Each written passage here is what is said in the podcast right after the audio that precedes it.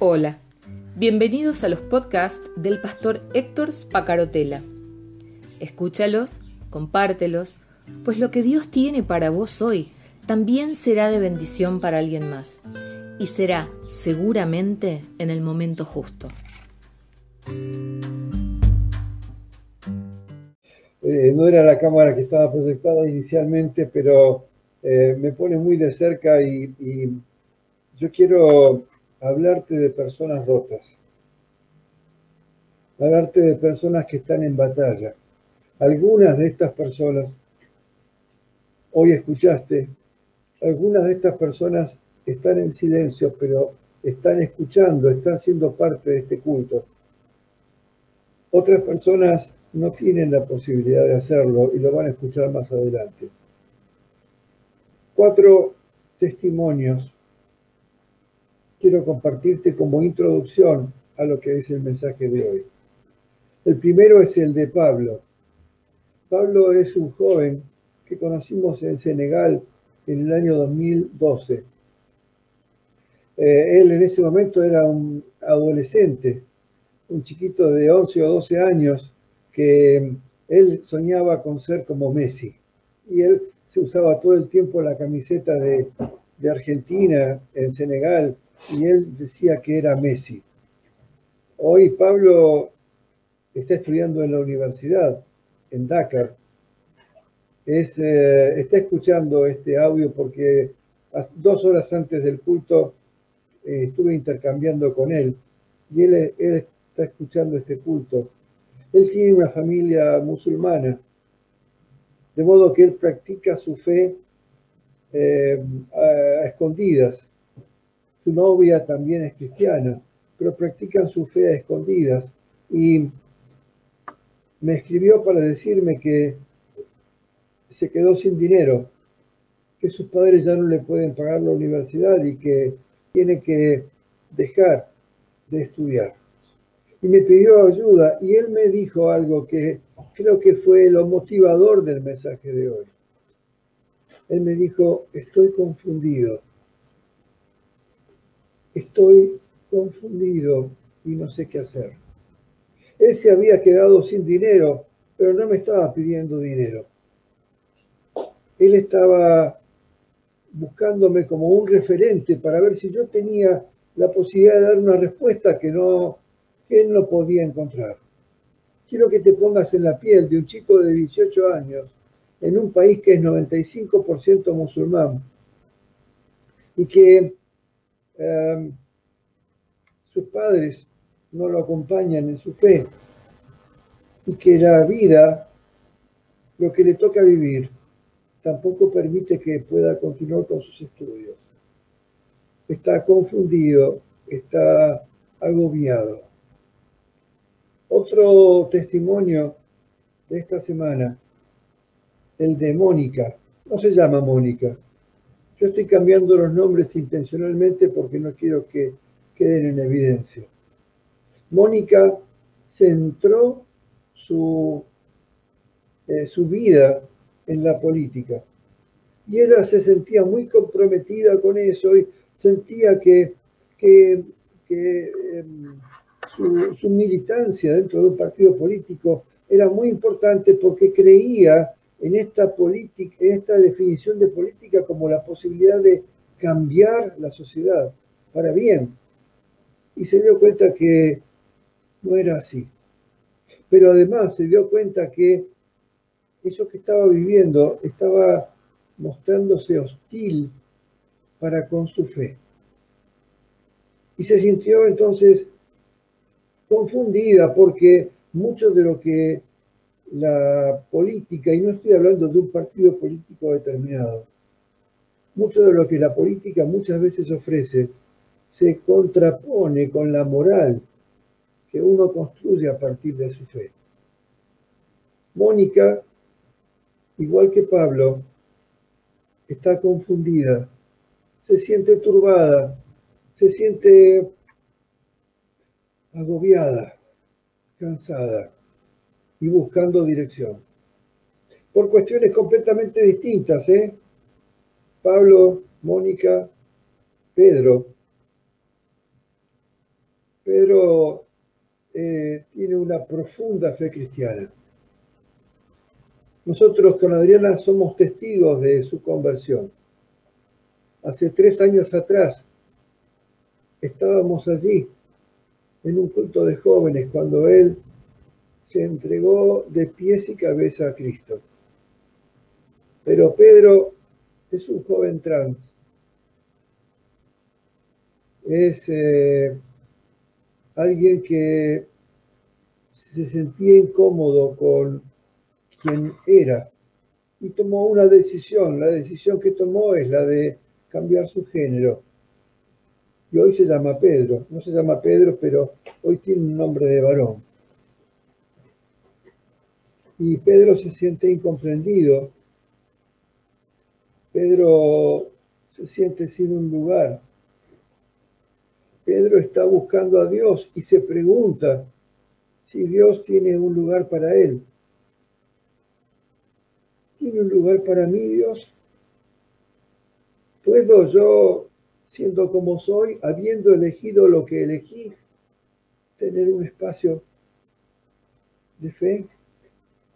¿Que tengo que buscar una iglesia que sea especial para gente que toma decisiones como las que yo tomé? Pedro está buscando un refugio y se choca y se ha lastimado muchas veces su nariz contra paredes muy duras que le han hecho sangrar su corazón, su, su alma. Muchas veces está enormemente dolorida. Igual que Pablo, igual que Mónica, Pedro se siente confundido. Pedro está buscando un lugar. Pedro siente el peso, el agobio el cansancio y tiene 19 años. Pablo, Mónica, Pedro, Mariela, Flavia, Ignacio. Tampoco se llama Ignacio. Y también está escuchando este, este culto desde una ciudad en el norte de Argentina. Ignacio es pastor, es pastor de cárceles en una ciudad del norte de Argentina. Él egresó del seminario, Ignacio es compañero mío del seminario, y egresó del seminario y, tiene toda la, biblioteca teológica eh, cargándola y, y tiene todas las herramientas, pero al entrar a la cárcel y convivir con aquellos que están privados de su libertad en la cárcel. Se encontró hablando con seres destruidos. Se encontró con asesinos, con violadores, con estafadores, con ladrones, con personas despreciadas por la sociedad. No los estoy justificando, tampoco Ignacio los está justificando. Pero Ignacio se preguntaba, esta semana hablé con él y se preguntaba, ¿cuál es el Dios que tengo que llevarles a estas personas? No, no parece ser el Dios del seminario, parece que, que, fuera otro Dios, que tengo que encontrar otras herramientas que, que no encontré en la teología. ¿Dónde está el Dios para ellos? ¿Cómo hago para llevarles a ellos, a, a, personas rotas, a personas destruidas, a personas llenas de culpa, como decía Mariela, a personas que cuando tienen un encuentro con Cristo se confrontan con sus delitos y se sienten inmersos en algo que dicen, ¿cómo salgo de acá? ¿Cómo puede Dios perdonarme después de haber violado, a, mi hija o a mi hijo? ¿Cómo puede Dios perdonarme después de haber asesinado, golpeado, matado, eh, robado a, a gente indefensa? ¿Cómo encuentro un lugar para mí, pastor? le dicen estos hombres? Estos hombres demuestran, igual que a Pablo, igual que a Mónica, igual que a Pedro, igual que le, le muestran confusión, agobio, falta de apoyo. Le muestran la necesidad de encontrar una iglesia que les permita entrar. Si vos sos parte de una iglesia, si vos sos parte de una congregación, ¿dejarías entrar a Pablo, a Mónica, a Ignacio, a Pedro? ¿Los dejarías entrar? Siendo personas distintas. Ellos necesitan un espacio. Y yo quiero abrir una puerta hoy para los Ignacios, para los Pedros, para las Mónicas, para las Marielas, para las Flavias, para los, las Adrianas, para... Quiero abrir puertas para que encuentren todos la posibilidad de encontrar ese abrazo que tanto están buscando. El templo, la congregación, muchas veces se convierte en un lugar distinto del que viven en la vida cotidiana. Y la gente se pregunta, ¿cuál es el mundo real? Ellos me preguntaron desde sus realidades cotidianas, Héctor, ¿cuál es el mundo real? el mundo de adentro del templo, el mundo de adentro de la iglesia, el mundo de, donde alabo a Dios y canto canciones bonitas y, y escucho a alguien que predica. ¿Ese es el mundo real o lo que vivo todos los días? Ignacio preguntaba, ¿cuál es el mundo real? ¿Esa hora de culto que tienen conmigo en, en la cárcel? ¿O las otras 23 horas que pasan en medio de otras personas que están tan destruidos como ellos y que muchas veces su nivel de destrucción ha sido tan grande que terminan lastimando y siguen lastimando y siguen destruyendo y siguen sin encontrar. ¿Cuál es el mundo real? ¿Cuál es el mundo real de Pedro? Él tiene que seguir fingiendo para ser aceptado socialmente. ¿O habrá un espacio que le permita a Pedro mostrarse tal cual es? ¿Cuál es el mundo real? El Evangelio de Mateo, en el capítulo 11, lo muestra a Jesús que comienza con un encuentro muy particular. Yo, yo hablaba de eso al principio del culto de hoy. su primo, Juan el Bautista, lo conocía a Jesús desde que eran chiquitos. Eran primos, tenían solamente seis meses de diferencia. Habían ido seguramente a muchas fiestas juntos, eh, jugaban juntos a los juegos de los niños, porque vivían en el mismo pueblo, en Galilea, en Nazaret. Y Juan por seguirlo a Jesús y por ser auténtico con lo que creía, estaba preso. Herodes lo había mandado encarcelar. Y Juan se quebró. Y Juan se quebró y se partió en dos y, y le mandó a sus discípulos a preguntarle, Jesús, ¿eres tú el que tenía que venir? ¿Eres tú el que tenía que venir? ¿Cómo Juan iba a dudar de eso? Pero de pronto se encontró turbado, confundido, cansado, agobiado por la cárcel, que no era como las cárceles de hoy. Y empezó a pensar cuál es el mundo real. Juan empezó a pensar cuál es el mundo real. El mundo de mis creencias, o el mundo de la cárcel. ¿El mundo de mis principios o el mundo de la cárcel? ¿Cuál es el mundo real? Todo el capítulo 11 del Evangelio de Mateo habla sobre este tema y me detengo hoy en el versículo 25 en adelante.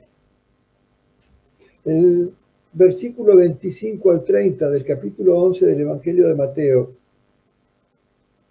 es la conclusión de todo esto tan conmovedor que está viviendo Jesús y sus discípulos.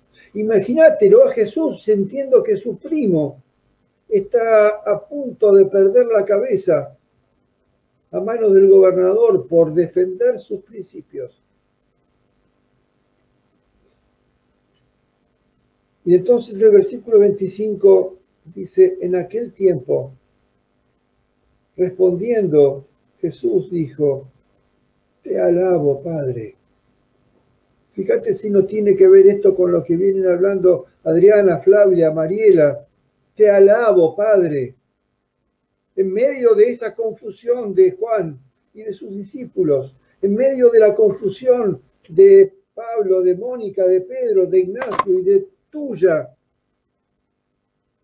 en medio de tu rotura, en medio de tus cárceles del alma. Jesús está diciendo hoy, te alabo, Padre, Señor del cielo y de la tierra, porque escondiste estas cosas a los sabios y a los entendidos y las revelaste a los niños no se refiere a niños de edad. Vos escuchaste la sabiduría de Dios en las palabras de Mariela. Vos escuchaste la sabiduría de Dios en las palabras de Flavia. Niños espirituales. Ninguna de las dos tiene más de un año de, conocer a Cristo y de llevarlo a su corazón. Te alabo, Padre, porque escondiste esta sabiduría de los sabios y de los entendidos de los religiosos, de los doctores de la ley, y se las mostraste a estos niños. Oh, sí, Padre, porque así te agradó. Todas las cosas me fueron entregadas por mi Padre, y nadie conoce al Hijo sino el Padre, ni al eh, ni al Padre conoce a alguno sino el Hijo. Lo vuelvo a repetir el versículo 27. Todas las cosas me fueron entregadas por mi Padre, y nadie conoce al Hijo sino el Padre, ni al Padre conoce a alguno sino el Hijo. Y aquel a quien el Hijo lo quiera revelar. Lo que estas personas descubrieron. Fue, fue, fue un velo quitado de sus ojos. Fue revelado algo que sus ojos y sus oídos no conocían. Algo que los aparta de la realidad de sus miserias humanas.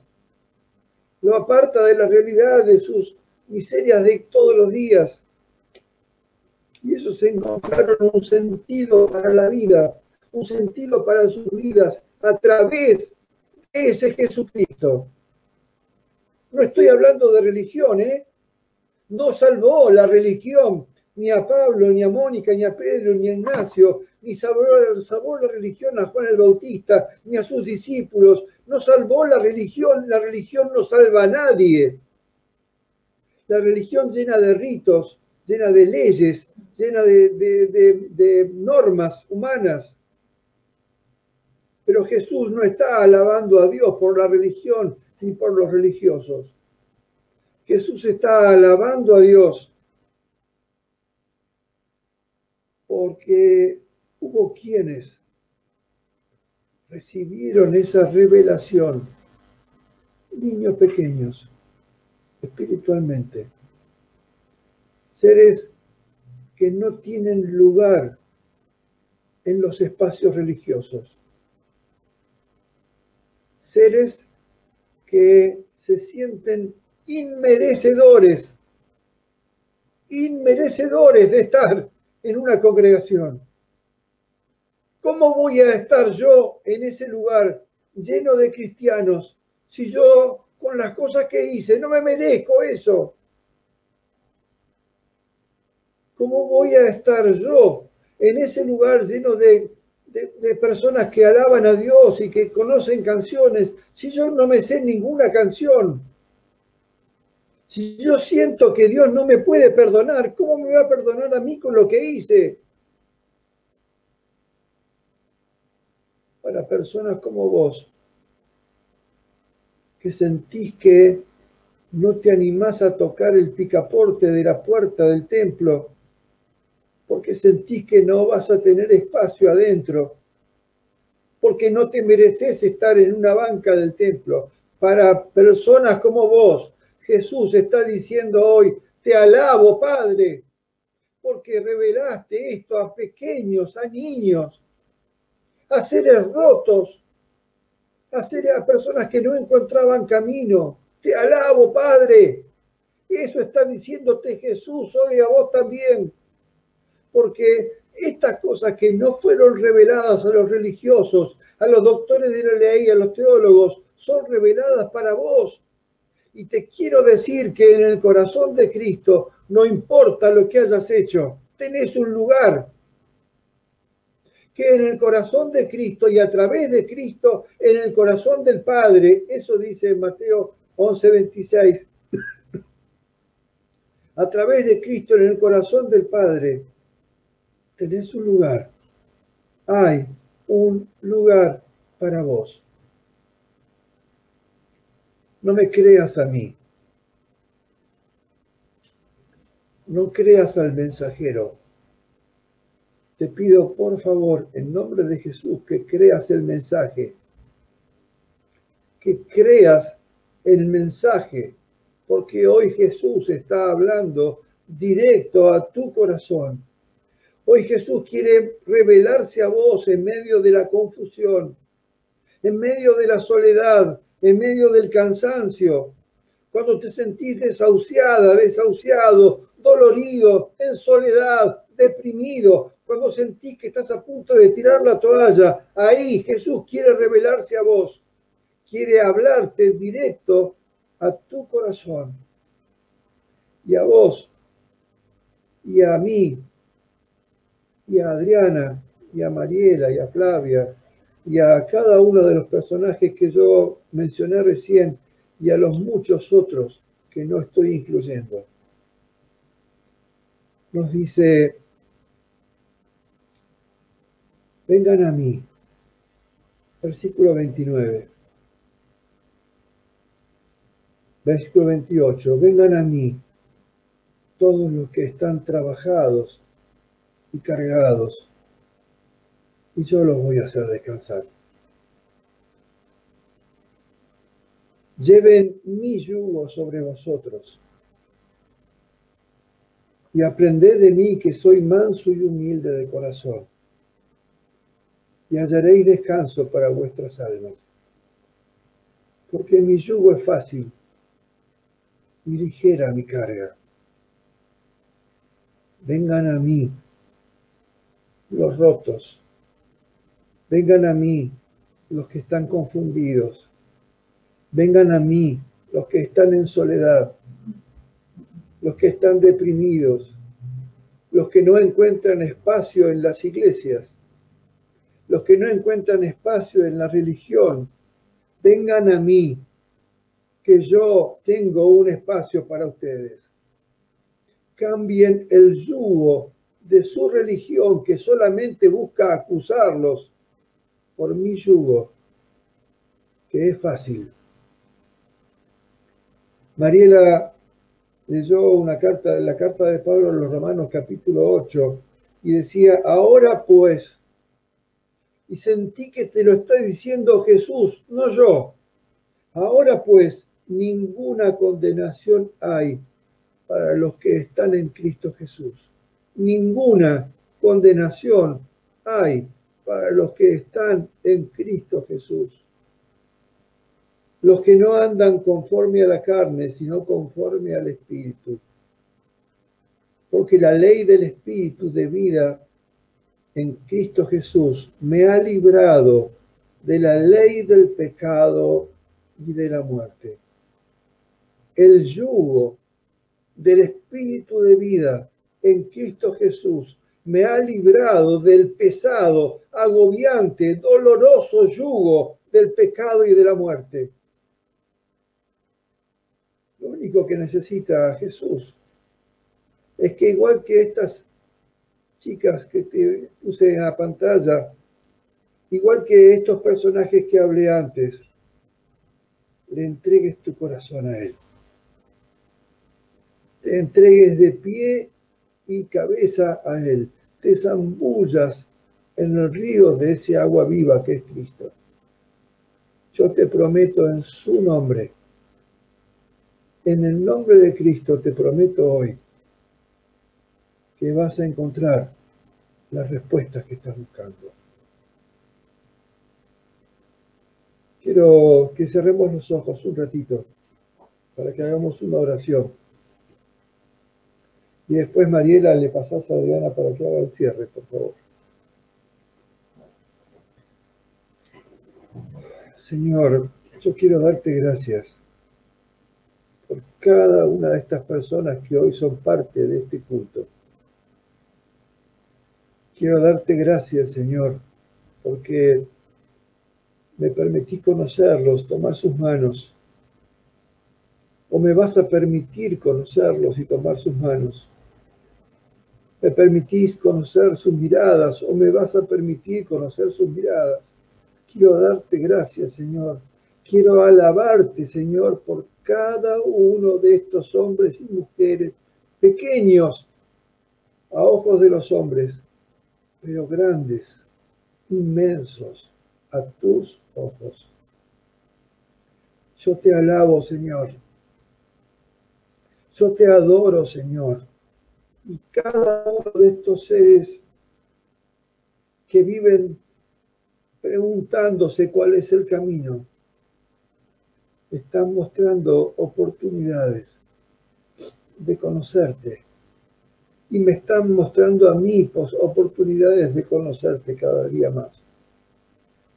Señor, yo te pido por ellos, te pido por cada una de estas personas, los que mencioné y los que ni siquiera voy a llegar a conocer porque van a escuchar este video después. Te pido por cada uno de ellos. Oro por ellos. Comprometo mi vida por ellos. Oro, Señor, en comunión y sintiéndome un cuerpo, como decía Flavia, en el nombre de Jesús. Amén.